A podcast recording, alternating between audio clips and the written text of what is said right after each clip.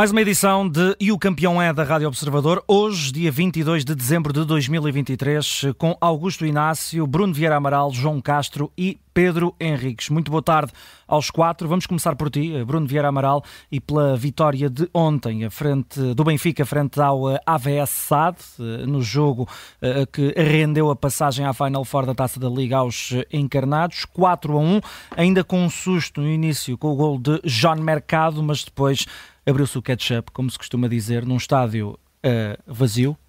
É, estádio quase, pior, vazio. A, a pior, pior assistência da época, é verdade. Mesmo assim teve é. quase 50 é, mil. É, é incrível. A, a, meio da semana, eu sei que estamos agora aqui no, no quase no, no, período de, de, de festas e há, e há muitos uh, adeptos que aproveitam uhum. esta altura para, para ir ao estádio, mas não e deixa. Um grande shopping ao pé. É verdade, é. e juntam um útil ao agradável, ainda que tivesse havido um incidente uh, uhum. lamentável uhum. durante, durante o jogo, de, uma agressão uh, a um adepto, entre adeptos. Uh, mas uh, o que destacas? 48 mil, quase 49 mil uhum. espectadores a meio uhum. da semana para um jogo da Taça da Liga contra, com todo o respeito, o, o AVS, uma equipa da, da segunda Liga, é, é, é notável. Um, eu sei que há umas semanas o Roger Schmidt disse aos adeptos para, para ficarem em casa, mas eles, mas, não, mas eles não, não ouviram uhum. e, e, estiveram lá. Ficaram um bocadinho nervosos com aquele uh, gol do IVS, um grande gol, diga-se uhum. de passagem, uhum. e também é bom sublinhar a atitude competitiva deste, desta equipa. Nunca baixou os braços. Sim, sim, sempre a tentar um futebol positivo. Uh, uma equipa que está em segundo lugar no, no, no campeonato uh, da, da, segunda, da segunda Liga. Uh, do Benfica, eu esperava que uh, Roger Schmidt tivesse dado a oportunidade a Jurasek, mas hum.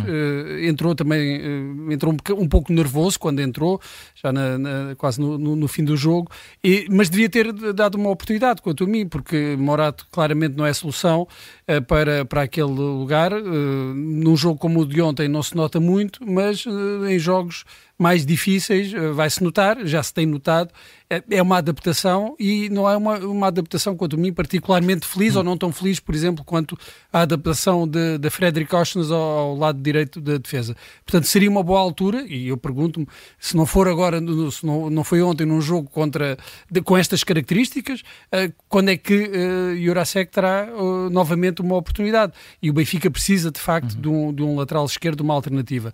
Uh, e, e também na frente, creio que deveria ter havido uma aposta em Artur Cabral, eh, para, para ele se tentar entrosar com a equipa. Uh, ele esforça-se, tenta, mas as coisas não lhe saem bem. Mesmo ontem que ele fez esse esforço, uh, as coisas não lhe saíam bem. Eu acho que precisa de minutos.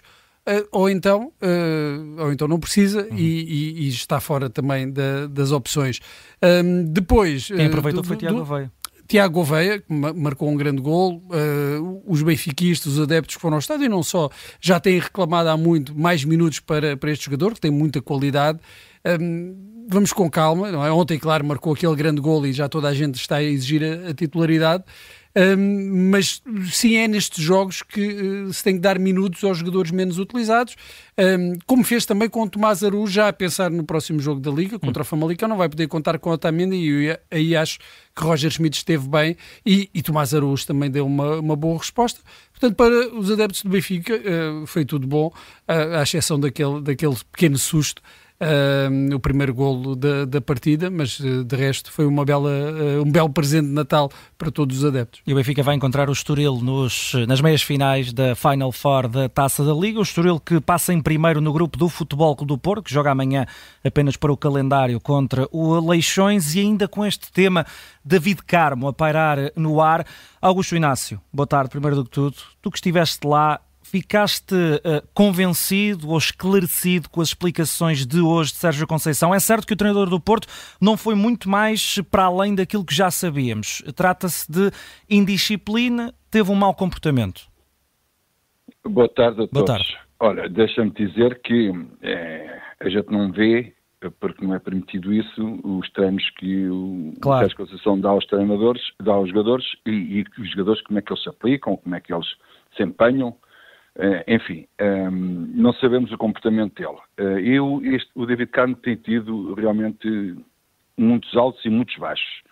Muitos baixos porque, enfim, o Porto contratou um central que ao Braga, o Braga jogava naquela altura com três centrais, depois veio para o Porto, o Porto joga com dois centrais, demorou hum. tempo a adaptação, E depois o problema do David Carmo não é só depois o entrosamento. O problema do David Carmo também é, e muito disto, mental. E, e se não está focado naquilo que é realmente o seu trabalho, pode pôr em causa e em perigo um, um resultado de um jogo e, e, por isso mesmo pode colocar também em perigo qualificações, no caso da Liga dos Campeões. Mas teve ali uma série de meses em que realmente não foi opção. E, e há uns tempos atrás começou a ser, e eu disse cá para comigo, bem, é agora que o David Carmo vai agarrar isto porque parece que está, que está entrosado e está a ter mais oportunidades. De repente, de um momento para o outro, deixou de ser convocado, depois faz aquele penalti, como toda a gente viu, no, hum. jogo da Taça da Liga, e, e o Sérgio Conceição agora vem dizer, e praticamente está a dizer, que nem na equipa B vai jogar. Uh, pelo aquilo que ele sabe, porque ele deu o recado, o Folha é que sabe, o Folha é que sabe, como quem diz assim, o Folha deve ser melhor dos jogadores que o David Carmo. Ou seja, ele está extremamente irritado com o David Carmo, porque não sabemos o que é que o David Carmo disse naquela reunião que tiveram, se foi realmente, enfim, se foi realmente muito ofensivo, se foi realmente uma coisa pouco profissional, não sabemos. Agora, para não descartar completamente o David Carmo e dizer assim, vais tornar à parte, colocaram na equipa B para dizer assim, pelo menos aqui ainda estás na equipa B, porque eu acho que a vontade era mesmo se ir fora do Futebol do Porto, hum. só que neste momento as coisas ainda estão, uhum. estão um bocadinho ainda assim em dúbias e não se sabe bem o, uhum. o que é que se pretende fazer. Pedro Henriques, eu vou ter uma afirmação um bocadinho uh, provocatória, mas não é a minha intenção. Uhum. Uh, ouvindo que, o que disse o Augusto Inácio, esta é a desculpa perfeita para arrumar David Carmo.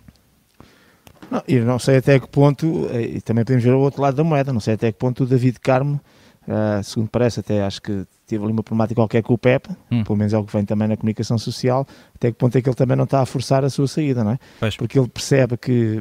Está sem espaço, momento, não é? Uhum está sem espaço, não joga, mesmo que vá para a equipa B, para ele, obviamente, que depois de vir do Braga e com as expectativas e pelos tais 20 milhões, portanto, é uma despromoção, sempre, claramente. Exatamente, acaba por ser uma despromoção e se calhar para ele, percebendo que se que não vão emprestar ou que não vai para outra equipa ou que não o vende, o que quer que seja, se calhar para ele forçar também hum. pode, pode ser uma, uma porta de saída. Agora, estas circunstâncias, tal e qual como nós estamos a ver, e ou pelo menos como eu estou a ver de fora e que não, não estou por dentro, não sei o tipo de conversa, eu acho que sim, primeiro, um, a disciplina é das coisas mais relevantes e importantes em tudo o que é este tipo de grupos, sejam eles militares, civis, desportivos, disciplina é fundamental e uh, todos, cada um tem que estar no seu no seu lugar, saber que eh, tem uma missão e uma função, mas tem o seu lugar e há coisas que não podem ser feitas ou ditas e, portanto, eu não estou com isto a fazer qualquer juízo de valor em relação àquilo que o David Carmo disse ou não disse.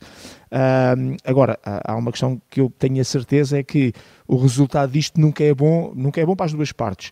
Para o Futebol Clube do Porto, que eventualmente perde um ativo que é muito relevante e importante e perde, quer desportivamente, quer até naquilo que possa ser uma venda ou, ou, ou portanto, uma dispensa, um empréstimo, o que é que hum. seja, e para o próprio David Carmo, que um, os dias passam, o tempo não para, ah, mas é jovem, é isto da juventude, era ontem, hoje de manhã a gente acorda e já não somos jovens, e portanto ele está a desperdiçar um tempo que é precioso para se afirmar, para jogar, uh, para também construir a sua própria carreira, que era muito promissora e neste momento não é. Hum. Há aqui um problema, claramente, eu nestas coisas, se estivesse por dentro do assunto, poderia tomar parte ao partido em função daquele que quebrou o L disciplinar, que era o meu partido que eu tomava sempre, distante de fora, não sei qual é a situação, é bom é que se resolva para que o Porto não saia prejudicado uh, e porque o jogador, que eu acho que também é extremamente importante, e o homem que está por trás do jogador uhum. também não saiam prejudicados. Agora vamos, uh, uh, o mercado de janeiro pode ou não beneficiar o David Carmo e o Futebol Clube do Porto neste diferendo.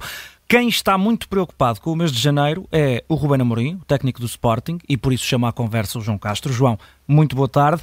Está preocupado com o mês de janeiro porque eh, okay. vão sair três jogadores fundamentais e que foram titulares frente ao Futebol do Porto para as competições das seleções. Um deles até renovou esta tarde, o Jenny Catamo. Estás igualmente preocupado com o mês de janeiro ou hoje ficaste mais feliz com a renovação do Jenny?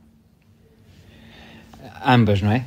Um, feliz pela renovação do Gênio até 2028, com a cláusula a subir para os 60 milhões. Um, e neste caso, o Gênio em 18 jogos leva dois golos e duas assistências. Um, Esclarece-me uma dúvida já agora, João. Uh, o que é que acontece? O que é que aconteceu uh, uh, à, à, parte do passe que tinha o Amora? Foi, foi comprado pelo Sporting? Eu acho que o Sporting vai chegar a acordo para o Amora por okay. 2 milhões, uhum. 4. Uhum. Um, e portanto, acho que será isso que está por trás também, além da renovação. Já deve estar encaminhado. Chegar, é? portanto, ambas as partes uhum. já deve estar muito encaminhado ou em fase mesmo depois da assinatura.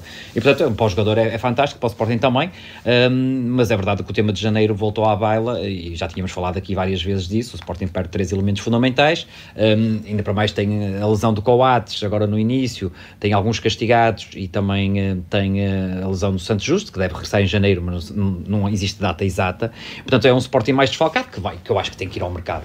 Uh, acho que o Sporting tem aqui uma grande oportunidade para compor o seu plantel, porque depois quando vierem esses reforços, entre aspas, das competições internacionais, o Sporting fica com um plantel mais forte. Portanto, uhum. acho que o Sporting tem que estar atento. Um, acho que falta aqui um extremo claramente destro, um, que possa jogar a ala do lado esquerdo, e assim até permite o Pedro Gonçalves descer, e há a, a, questão da defesa. E depois há outra coisa que, que pouca gente está aqui a prever, mas é, é verdade é que pode ser algum jogador do Sporting, sobretudo Inácio. Acho que é claramente o central que pode sair agora em janeiro mais facilmente, até porque há algumas lesões por essa Europa fora de alguns jogadores importantes hum. em grandes equipas, e portanto vamos ver se não sai ninguém, porque sair hum. alguém o Sporting claramente tem que ir ao mercado. Portanto, uh, resumindo, uh, um bocado receoso deste mês de janeiro por todas as circunstâncias, ou seja, ausentes, lesionados, castigados e, e, e, e alguns que podem ser comprados. mercado aberto. Portanto, vamos lá ver se o Sporting faz a sua parte e, e, consegue também alguns reforços. A ver, vamos se Rubén Amorim fica mais descansado quando uh, acabar o mês de janeiro. E, recordando o que dizia há bocado o Pedro Henriques sobre a disciplina e a necessidade dela, vou-vos pedir disciplina para respeitarmos o tempo. Vamos aos nossos campeões. Muito curto, Bruno Vieira Amaral. Uma, a minha campeã, não é um campeão, é campeã do dia, é a guarda-redes da equipa de, de, futebol do Benfica, Lena Powell, uh, alemã, que ontem na Alemanha defendeu um penalti já depois uh, do minuto 90 que garantiu o empate uhum. ao Benfica e exatamente passar a, aos quartos de final, que seria um feito histórico para, para o futebol feminino português, para, para o Benfica. O Benfica está em segundo lugar no grupo, atrás do Barcelona. Pode garantir esse apuramento no próximo jogo, que será uh, em, em janeiro. Uh, contra o Rosengard, equipa, equipa sueca, mas ontem uh, foi fundamental esta, esta defesa da guarda-redes do Benfica para, para manter esse sonho uh, vivo e essa, essa possibilidade de chegar pela primeira vez aos quartos de final, nota 20 para, para a guarda-redes do Benfica. Augusto Inácio.